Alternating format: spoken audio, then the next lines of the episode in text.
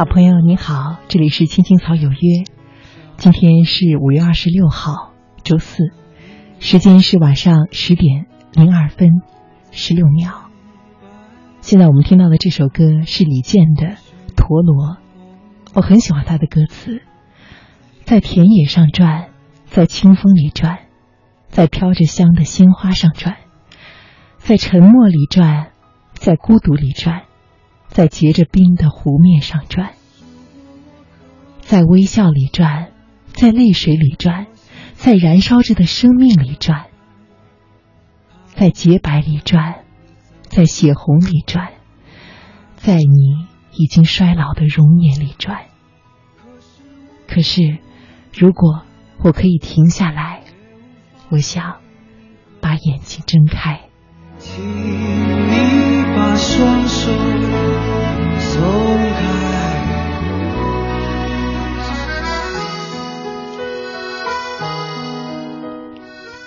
转，这是我很喜欢的一个词。前几天呢，我在节目中，嗯，放了一首歌，和相遇有关。遇呢，也是我很喜欢的一个字。其实转和遇啊，都是人生一种非常随意的态度。兜兜转转，很多人转到一起相识，然后又像陀螺一样各自的转开，不知道去了什么地方。很多人走着走着就散了。而最终，心有灵犀的人，转来转去，还是会相逢。在酒杯里转，在噩梦里转，在深不见底的黑暗里转，欲望。今天五月二十六号，还是一个特别的日子。啊，昨天呢是我们青青草有约父母来旅行的第一天，那今天呢，他们正式的开始了在北京的旅程。不知道你是不是关心他们今天转去了哪儿呢？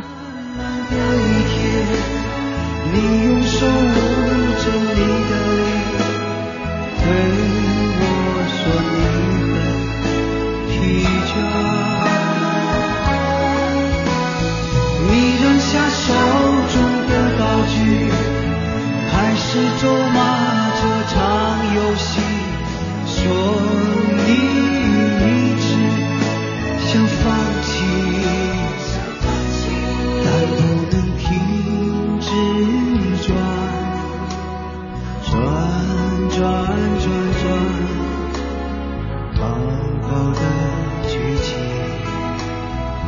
你的笔。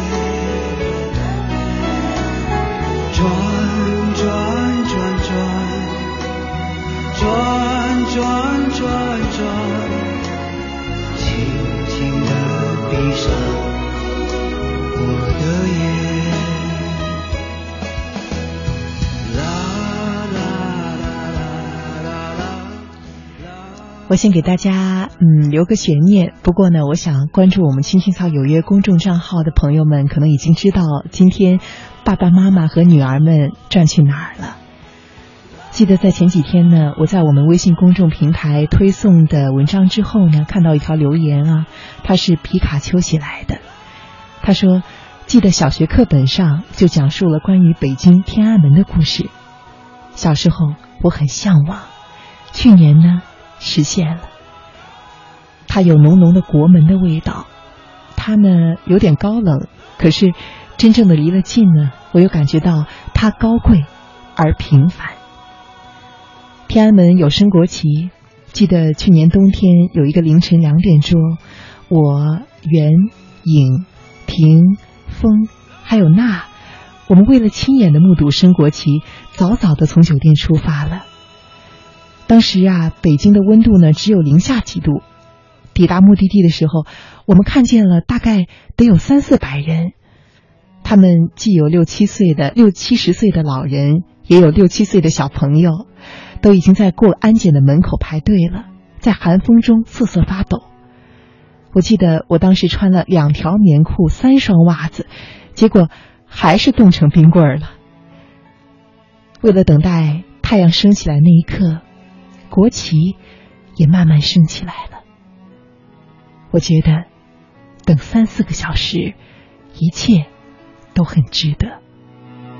在田野上转，在清风里转，在飘着香的雪花上转，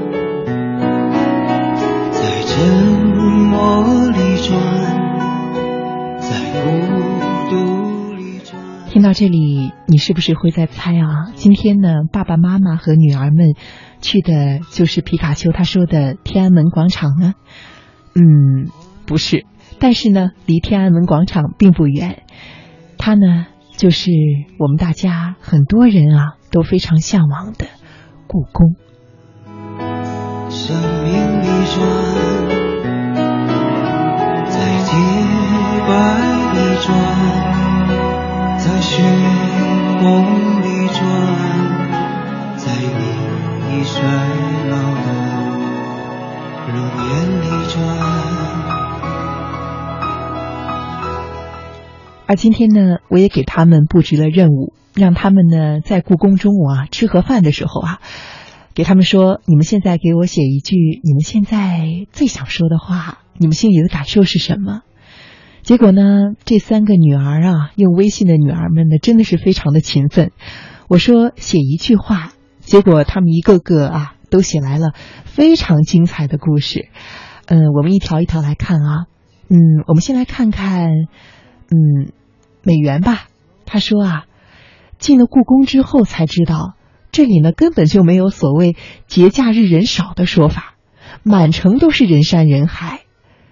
懂建筑的父亲进了城，像个好学的孩子，满城的奔走探究，一行人都跟不上他的步伐。看着父亲欣赏着古城以及古建筑的各种工艺，喜笑颜开的样子，我真的是既高兴又佩服。母亲呢也挺开心的，一程下来逛了那么长时间，问他累不累呀、他也开心的说啊不累不累。哦，此处呢应该是客家话。至于我自己呀，感觉没把爸妈丢了，能看着他们开心，我呀就特有成就感了。哈哈，我的任务呢就是跟拍，跟拍，再跟拍。不见底的黑暗里转，在欲望里转，在挣扎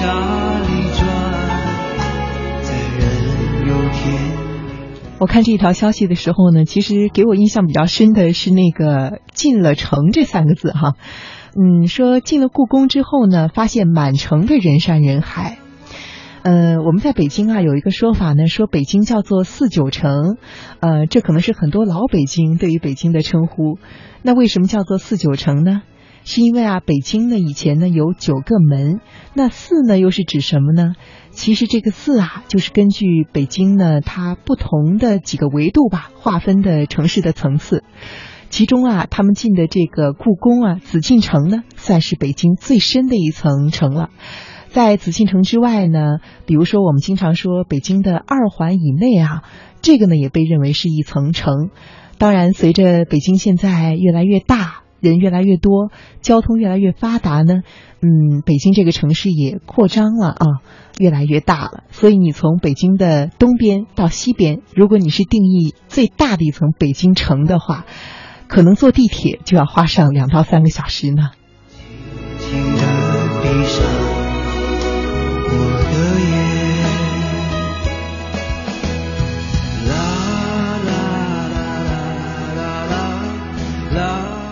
同时呢，再一次为美元爸爸啊袁强他的这种精气神儿啊感到非常的敬佩，请爸爸收下我的膝盖吧。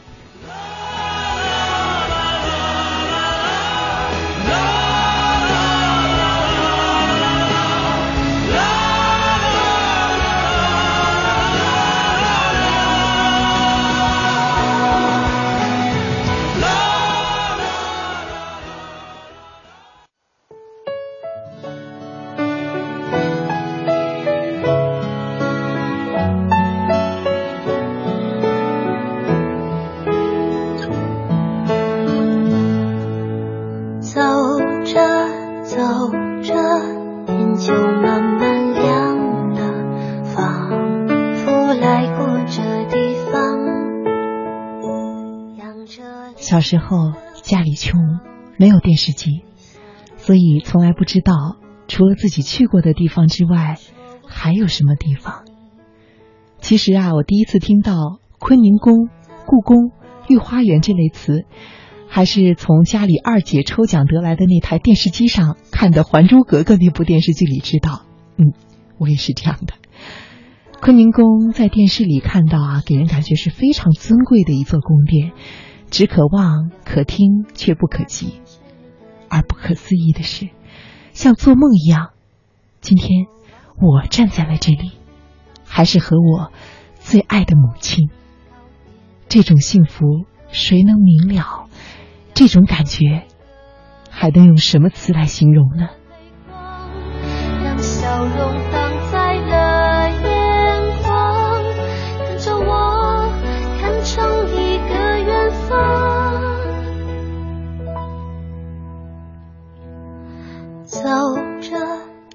不知道电波那头的你是否猜到了这段话是我们一等奖的三名获奖者中哪一个女孩子说的呢？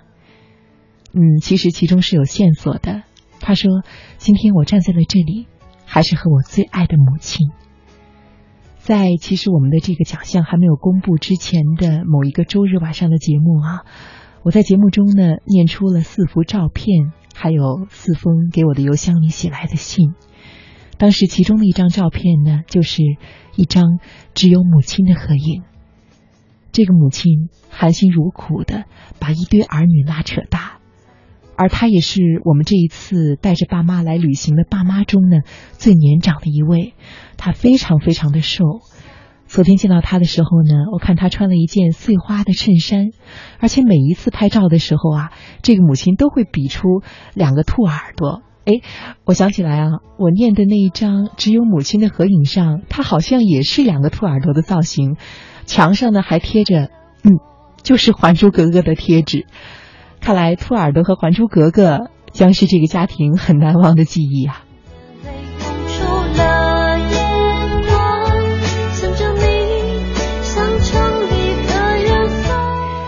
这段话的作者呢，就是冯松香。另外呢，他感谢的是他的母亲冯雪英。在我最爱的山门中，有人站在那天我离开的地方，把回忆站成。最后这段话是这样说的：“我来到故宫的第一感受是幸福。我和爸妈来感受这一座世间仅有的皇城，一笔宝贵的文化遗产，汇集了中华大地古往今来无数的奇珍异宝。是的，这就是故宫，它始终见证着历史的进程，讲述着无声的故事。”别感伤，走着走着，不知走了多久，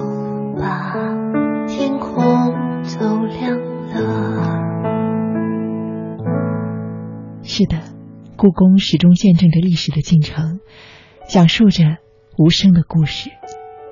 他也看到了你和爸爸妈妈，这无声的故事里，也有你们的角色。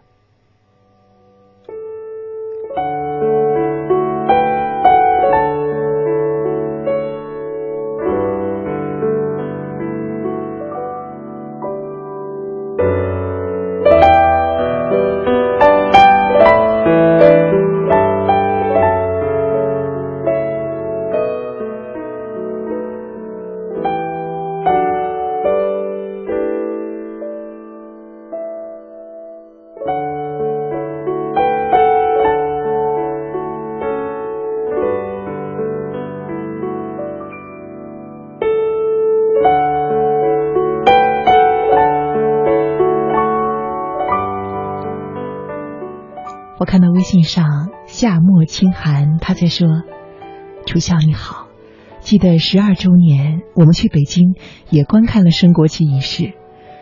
凌晨四点，我们打的过去的。我们穿了很多的衣服，可是系上厚厚的围巾之后，还是一样觉得冷。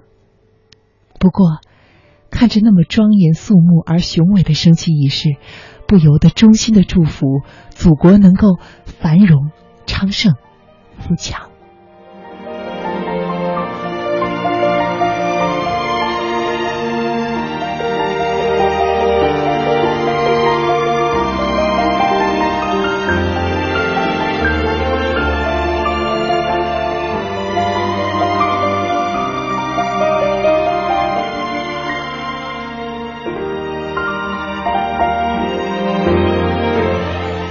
而今天早一些时候呢，杰瑞啊，他在我们今天发布的公众推送文章之后留言说：“因为青青草有约的十二周年活动，我很幸运的拥有了一趟难忘的北京之旅。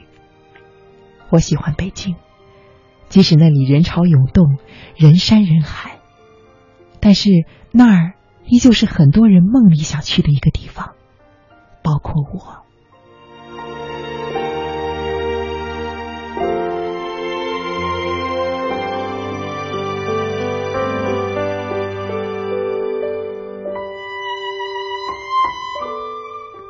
那一趟旅程，我们去了故宫、天安门广场，还有香山公园。不过有个小遗憾，就是没有去到长城。我想，未来的某一天，我会再次启程去那个想去的地方。还记得我们在深圳机场登机前的奔跑，当时机场广播里还传来我们的名字，赶在最后一刻登上了飞机。飞机起飞的时候。兴奋和期待也跟着涌上心头。还记得北京的夜晚有些冷，我们裹成一个粽子似的穿梭在北京的街道上，而那个时候心里却不觉得冷，因为有你们同在。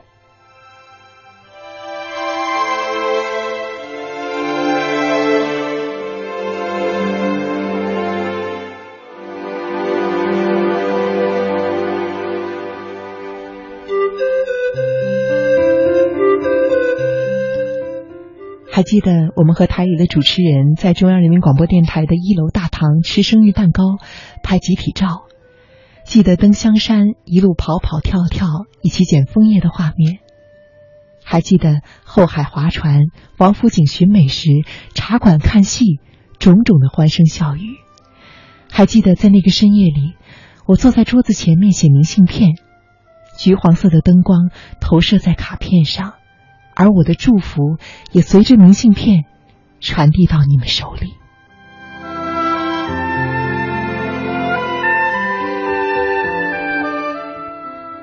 还记得穿梭在北京故宫，仿佛有一种回归到古代的错觉。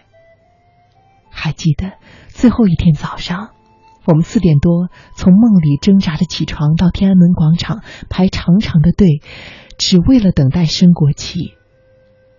而在升国旗前，我蹲在人群里，写下当时的感受。国旗升起的那一刻，眼眶湿润，我为我是一个中国人感到无比的骄傲和自豪。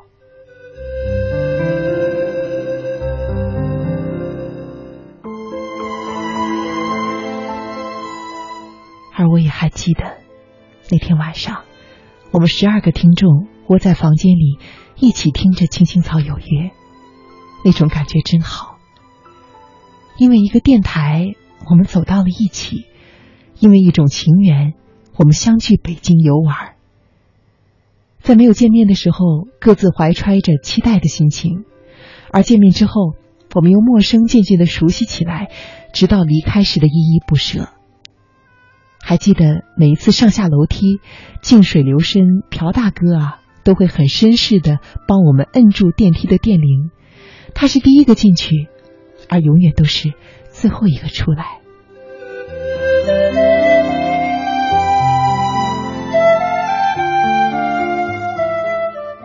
香雨梦，那个和我同在一个房间的女孩，如诗如梦的女孩，愿你健康幸福的过着每一天。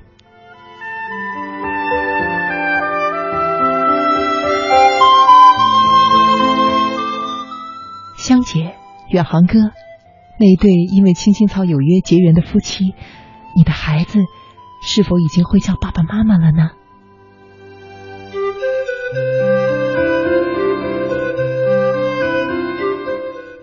还有秦飞、海涛、小龙，嗯，草家霞、幸福女儿、静儿、平儿，你们过得好吗？而你们还记得大巴车上的情景吗？当时的我们一起唱着《一路顺风》，眼泪随着歌声夺眶而出。离别之时，总是那样感伤，总是觉得相见容易，再见很难。愿你我有缘，还能够微笑着相见。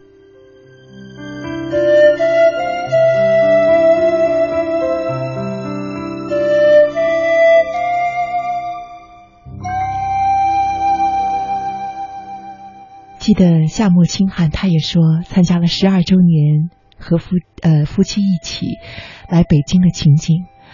我想，我不知道杰瑞刚刚提到的说孩子是否会叫爸爸妈妈的，就是你们夫妻俩呢？你看，他说相见容易，再见很难。可是此时此刻，我们不又在电波中再见了吗？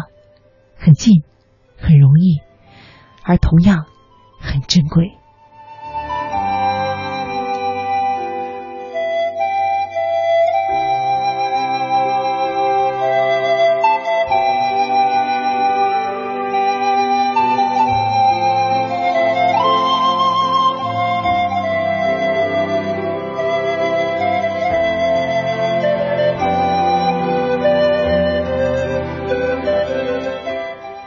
青青草有约。今晚我想和你继续分享的话题还是那个字“城”，城市的城。你去过哪些城市？现在听电波的你，在哪一座城市？你想讲讲他的故事吗？在这个城市，你度过的那些年是怎样的？你遇到了什么样的人？这个城市又是怎样在你的生命里留下了印记呢？你可以发送微信给“青青草有约”的微信公众平台，说说你心中的城，你第一时间想起的那些情景、那些画面，或者你想要听到我在节目中播放的歌，或者你想对这些带着爸妈来北京旅行的人们的祝福，你期待听到什么样的故事？任何的感悟，任何想对我说的话，都非常的欢迎你写消息给我。那电脑呢？此时就在我的面前，我会第一时间看到你的留言。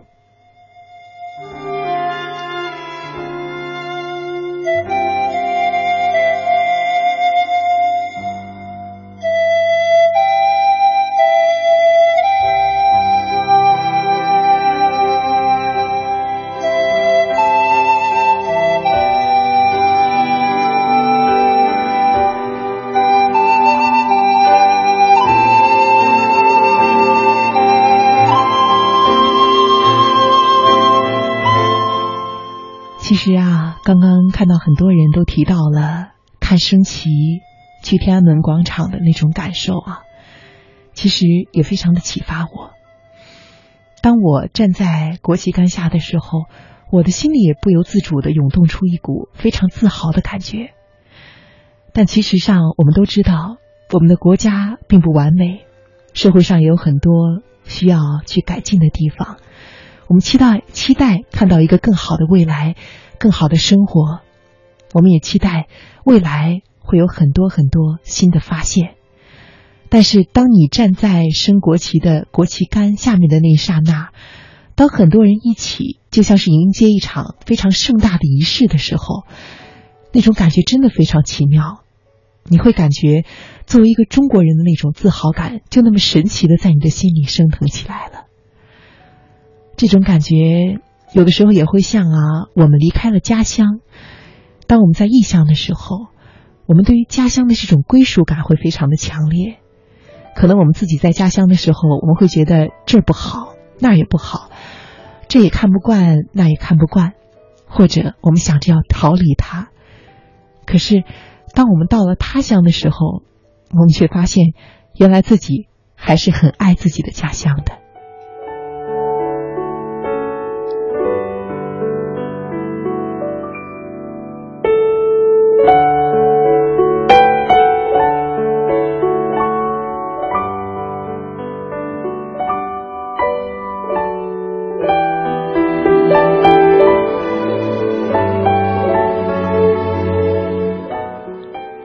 也想起了，嗯，我在读研究生的时候，有一次去呃瑞士留学的时候，当时在国外过年的那个情景啊。瑞士的物价非常非常的高，所以我和我的同学呢，在瑞士的时候啊，基本上都舍不得吃、舍不得穿的。有的时候为了买一些新鲜的蔬菜，因为蔬菜在国外非常的贵呢，我们都会坐大巴车，坐上很多很多站。到瑞士和法国接壤的边境，因为法国的蔬菜呢非常的便宜。我记得在过年的那个时候啊，我们同样是坐大巴车去了瑞士和法国接近的接壤的地方的一个很大的家乐福超市。家乐福超市在旁边呢有一个小小的中超，就是中国超市。我们先去家乐福超市买了一个中国的电饭煲啊，因为在那儿呢比中国超市里卖的便宜。这个电饭煲是干什么用的呢？是吃火锅用的。之后啊，我们去中超里买了一些韭菜，买了一些鱼丸、虾丸，还有虾饺，嗯，好像还有豆皮，以及菠菜和大白菜、豆腐，这些在国外是很难获得的食材。接着呢。我们扛着两个重重的大包，回到家里，把电饭煲插上电，在里面加上水，然后把水烧开，先往里面套上一个啊泡上一个大红袍的那个火锅底料，之后呢，就两个人围着一个小桌子，饶有兴致的就着这个锅开始吃火锅了。后来呢，我们发现这个味道其实并不好吃，丸子丢进去之后，我们就迫不及待的开始吃，把嘴都烫着了。后来又觉得不够咸，就往里面加了各种酱油、盐，还是觉得味道不够，又加了一些国外的调料。其实那顿饭真的不是很香，但是我们却觉得特别的想家，想念中国。那时候觉得，原来爱国之情在异乡是那么的强烈。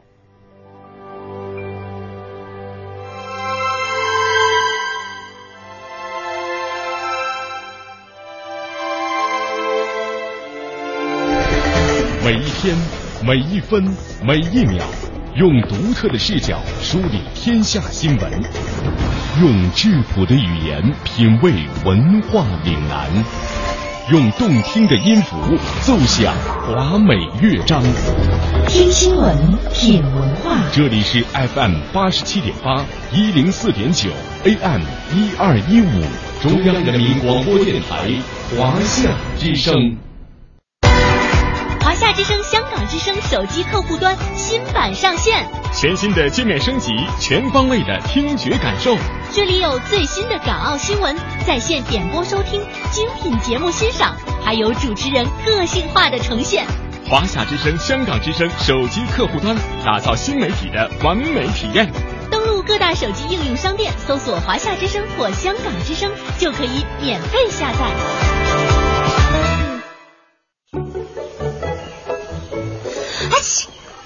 唉，春天花粉多，我的过敏性鼻炎又犯了。走去医院。啊，没事儿，过几天就好了。哎，小姑娘别大意，过敏这毛病啊，严重了会引发呼吸道痉挛、晕厥，甚至啊有生命危险。时间长了会导致支气管哮喘、鼻咽炎等疾病。这么严重？我是大夫，听我的吧，去医院查病因，就算不能根治，也能更好的预防。阿姨，我们平时要注意些什么呢？最重要的呀是避免接触过敏源。对花粉过敏，春季就少外出或出门戴口罩；对紫外线过敏，外出就戴遮阳伞和墨镜，抹点防晒霜；对尘螨、皮屑过敏，就别养宠物。谢谢阿姨啦。国家应急广播提醒您：预防春季过敏，畅享明媚春光。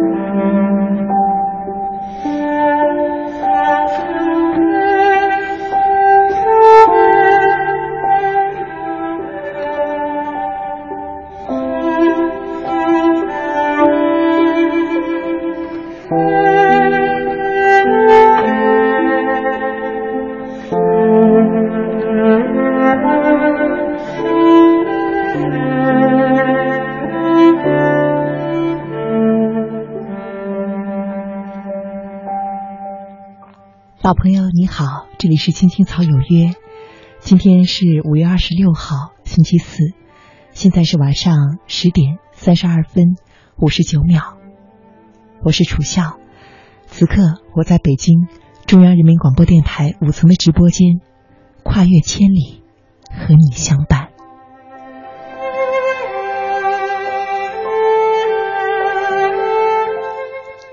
今天青青草有约的主题呢，依旧是城，城市的城这个字。你在哪座城市？你对这个城市有什么样的回忆？有什么样的故事？这是你待在这个城市的第几年？你认识了什么样的人呢？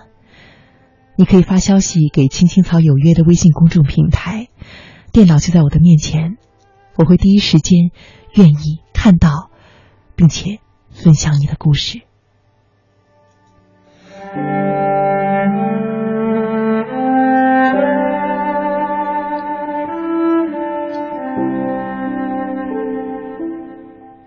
天的节目中呢，我读了一篇很特别的文章，没有读完。它是一个人关于在北京的三年的一个回忆，也可以说是他和城市的故事。这个人物非常的特别，他是八七版《红楼梦》中林黛玉的扮演者陈小旭，后来呢也是因为乳腺癌而英年早逝。他写的这篇文章叫做《梦回三年》。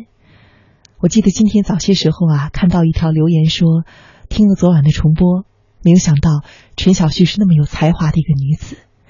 是的，这也是我在读到这篇文章时候的感受，而我也非常的感激，能够有这样一个机会，我们通过他优美的文字，共同感受这部传奇的电视剧背后拍摄的故事，以及一个人对一座城敏感而细腻的回忆。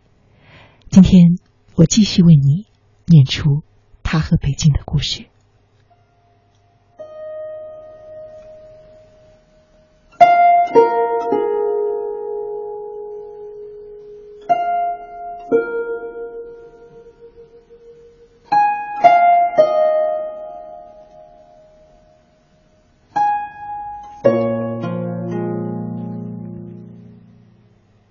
六天以后。我收到了导演王福林的回信，请我立即到北京面试，但是有言在先，食宿自理，如未入选，路费不予报销。嘿，这俨然是姜太公钓鱼嘛！这位聪明的导演真的是深知《红楼梦》的魅力。不出所料，我老老实实的做了那一条自愿上钩的大头鱼。两天之后，到了北京。首先回答了两个老师提出的近百个关于《红楼梦》的问题之后，通过了初选，约定明天十点钟见导演。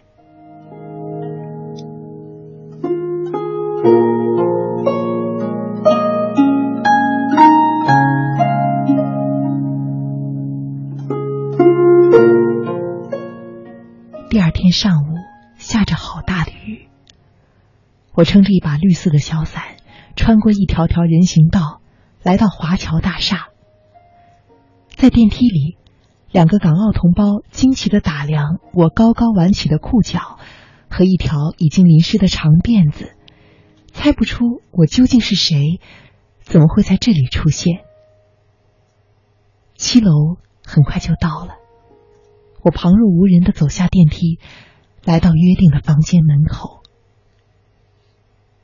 我拢了拢额前的湿发，想使自己看上去漂亮一些，又深深的吸了一口气，然后轻轻在门上敲了三下。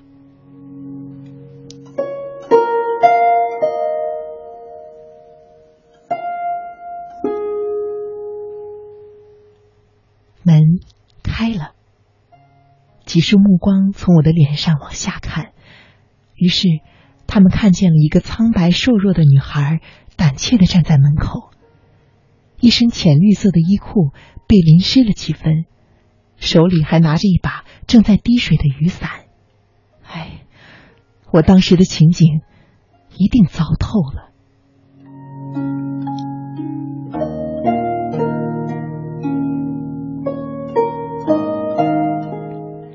来坐下吧。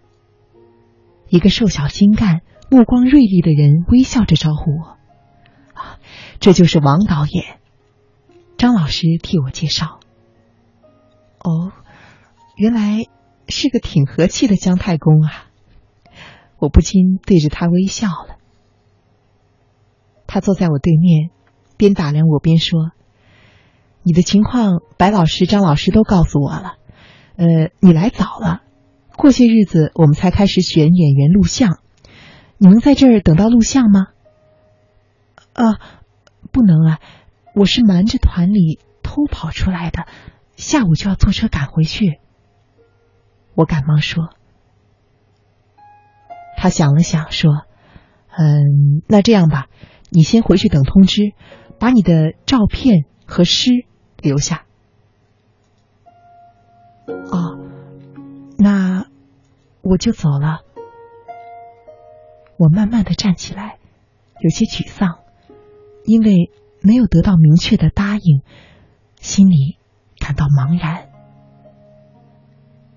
他们把我送上了电梯，而就在电梯即将关门的时候，导演对我说：“把火车票保存好，下次来的时候好报销。”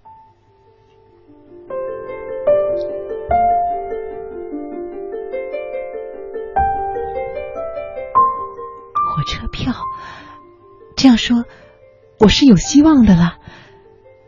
电梯启动，电梯启动了，我展开了一个初心的微笑，然后走出电梯，一步三级的跳下台阶，走到人行道上。雨停了，光可见人的柏油马路映着一片好蓝好蓝的天，路旁的柳树带着一丝湿润，随风轻拂，蝉儿在欢快的鸣叫。我微笑着向前走，有一辆小车从我身边疾驰而过，远远的溅起一片洁白的水雾。我突然发现自己竟生活在这样美好的世界里，我的心中对每一个过往的情人都充满了友情。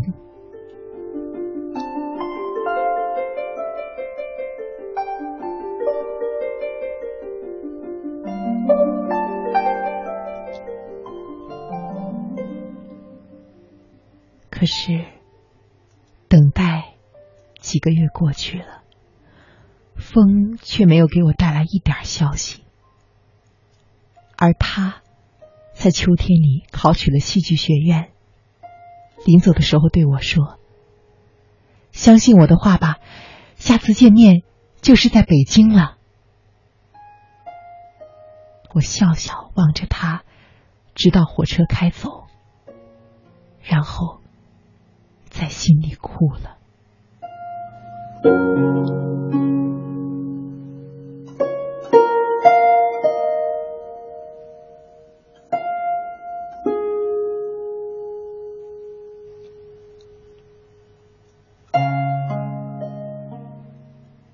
北方的秋天过早的来了。回家的路上，我小心的绕开满地的落叶。怕惊吓了他们金黄色的梦。接着是冬天，洁白的雪花纷纷扬扬的落下。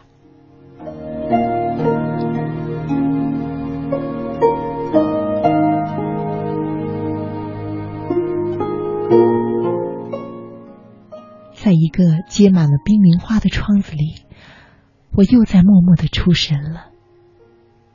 桌子上放着笔、日记本和一本翻开的《红楼梦》。冬天结束的时候，我已经把《红楼梦》看了两遍，笔记也做了一大本。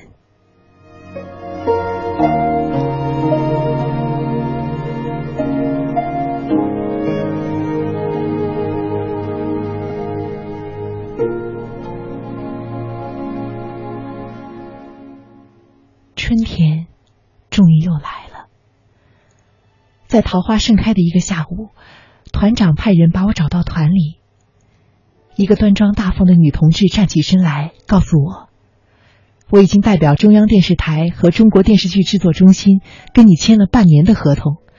四月一号，你去北京报道，参加电视连续剧《红楼梦》剧组的演员培训班。真的？那那谁演林黛玉啊？我迫不及待的问。他笑了，说：“呵 都没有定呢，所有角色要在三个月的培训班中产生。”哦，我深深的呼了一口气。可是，上帝作证，我已经看见生命中的红帆了。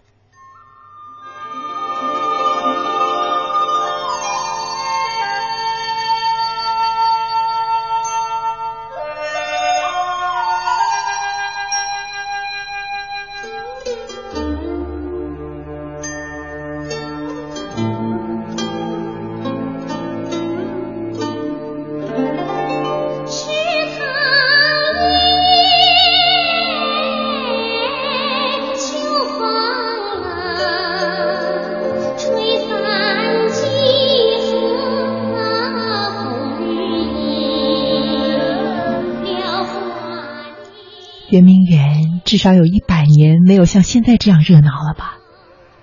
姑娘们每天早晨都怀着一个新的希望从床上跳下来，跑到碧绿的树林里，饱吸大自然芬芳的气息。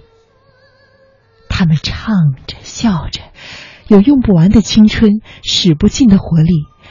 她们真正的是春天的主人。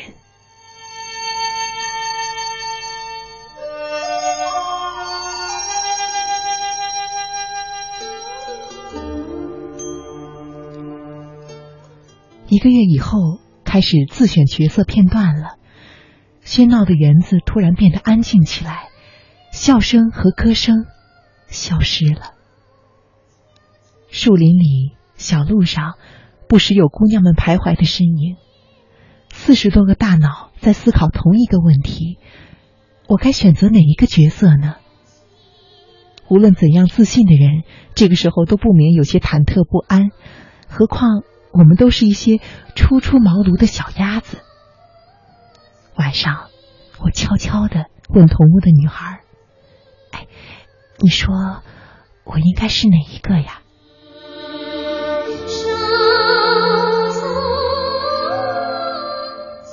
她很坦率的回答：“你呀，嗯，不应该是小姐，看上去没有发育成熟。”我跑到镜子前面看了半天，这不可能，是衣服太肥了，看不出线条。他狡猾的笑着，我看你呀，像是卖火柴的小女孩。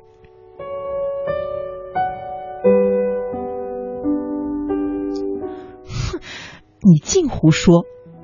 我瞪了他一眼，这自以为是的调皮鬼，等着瞧吧。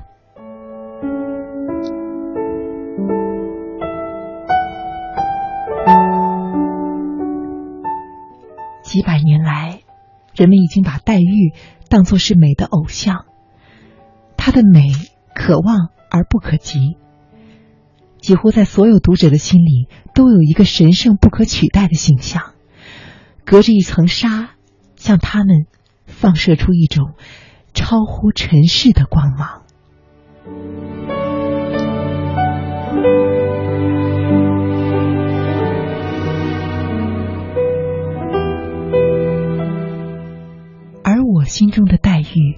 却是一个非常真实的女孩。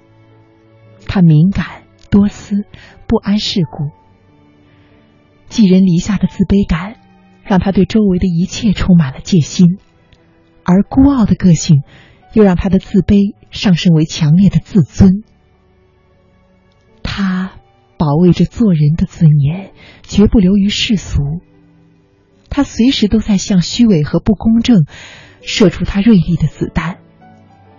他因此树敌太多，而常常的陷入孤军奋战。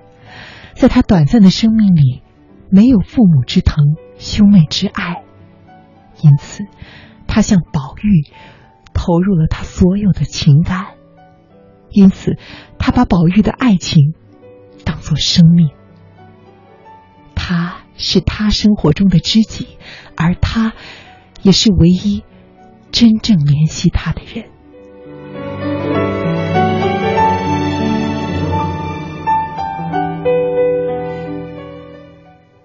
葬花的黛玉一面哽咽，一面低吟着葬花词。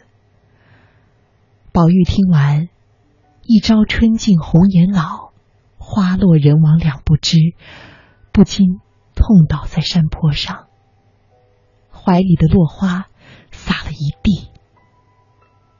看到这里，谁能不为他们的倾心相知而心动神驰呢？谁能够不为黛玉那一片山花感己之情而黯然神伤呢？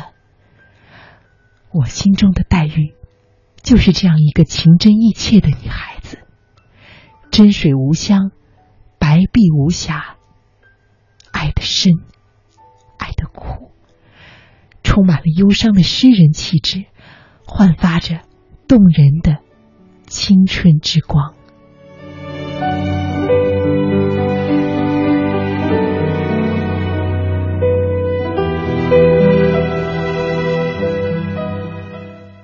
我理解他，不管别人怎么说，我一定要演好他。尽管我的面孔不那么光彩照人，尽管我的身体有些发育不良，我都不怕。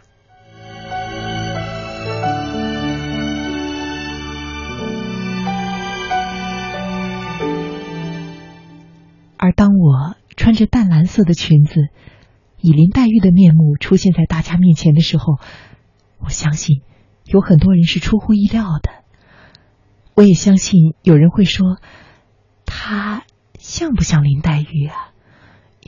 大概，也许，嗯，有那么一点儿吧。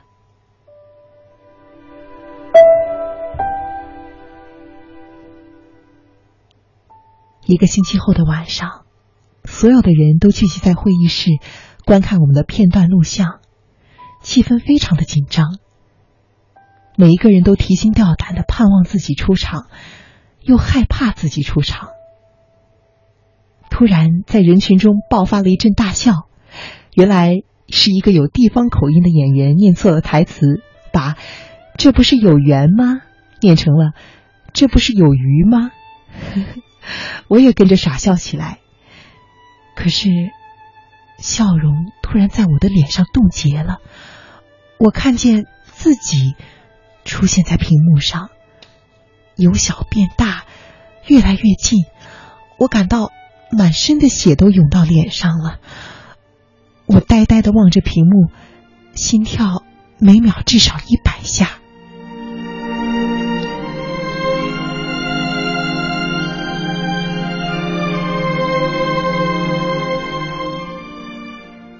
女扮男装的东方文英替我配宝玉，他绘声绘色的讲着：扬州有一座岱山，山上有个林子洞，洞里啊住着一群小耗子。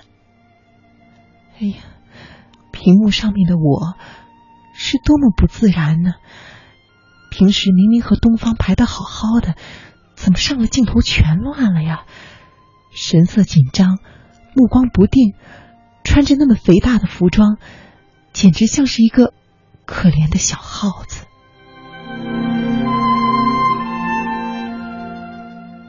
没有人对我说什么，可是我知道，这次录像，我真是糟透了。当天晚上，我失眠了。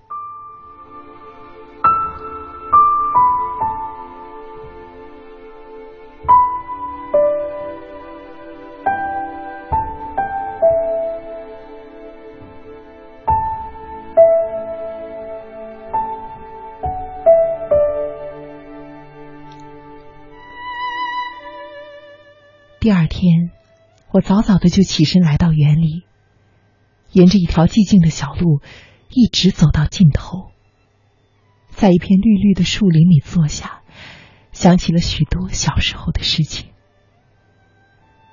其实我一直是一个又胆怯又固执的孩子。六岁那年，因为我从不敢大声讲话，被爸爸带到众人面前，让我高声的念十遍，下定决心不怕牺牲。尽管爸爸不断的令我大声些，再大声些，众人还是没能听清楚我在嘀咕些什么。我被逼得走投无路，终于以无声的啜泣结束了这场灾难。十九年来，我一直都像蚕儿一样，躲在自己编织的世界里，做自己故事中的女主角，全不管外面是个怎样的世界。而现在，我失败了，才突然懂得了爸爸的一片苦心。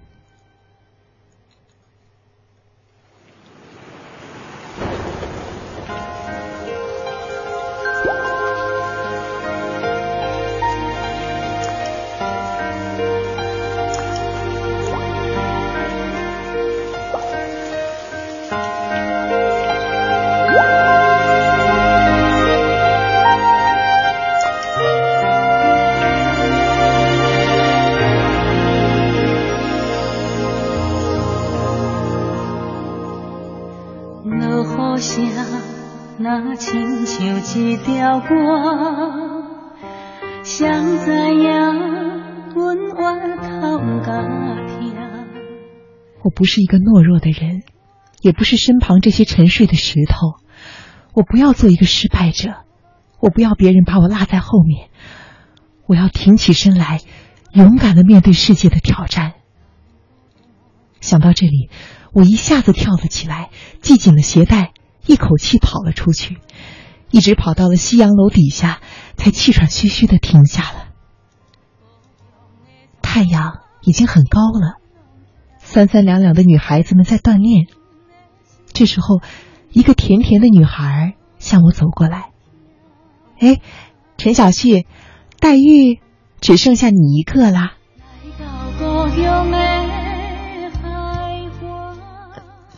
怎么了？我没有反应过来。刚刚听老师说，只留你一个继续待继续试黛玉，其他人呢是其他的角色啦。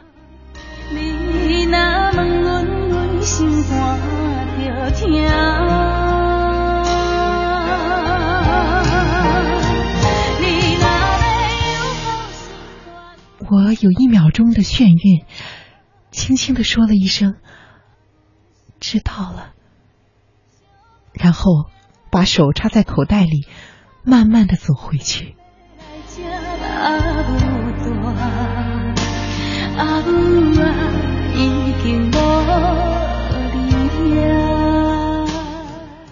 太阳那么温柔的照着，他不知道曾经温暖过多少颗冰冷的心。就在我为失败而追悔的时刻，我又重新的获得了一次机会。我真心的感谢给我这次机会的人，我真想告诉他们，这一次我一定行，一定。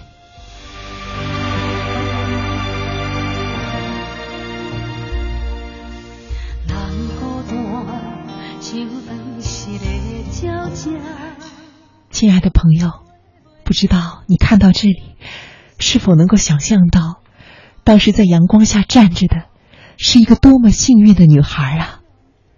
我终于要扮演林黛玉了。如果你也有一个梦想，还有一份真切的热望，那么追求吧，它终于会实现的。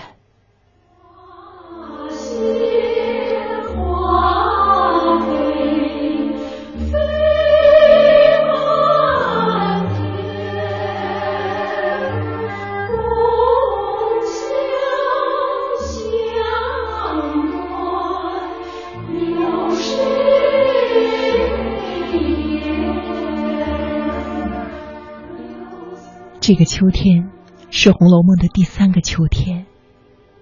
每一个曾经播种的人都有了金黄色的收获，他们流了汗，流了血，付出了艰辛的劳动，因此他们在秋天里收获了。我默默的举杯，面对着满桌丰盛的佳肴，在心里祝愿他们幸福。一在灯火中，我看见了袭人。这三年，我们总是吵嘴。他微笑着朝我跑过来，我连忙说：“哎呀，你一来，我可就要设防了。”他摇头笑着说：“不，我们停战了。现在，我俩干一杯。”我歪着头问他：“今后我们还能有机会吵架吗？”这一句话，竟使他默然了。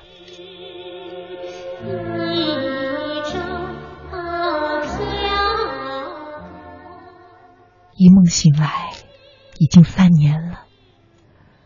不要把离愁写在你紧蹙的眉头，不要开口，让我把你最后的微笑印在心上，然后在心里道一声珍重，这就够了。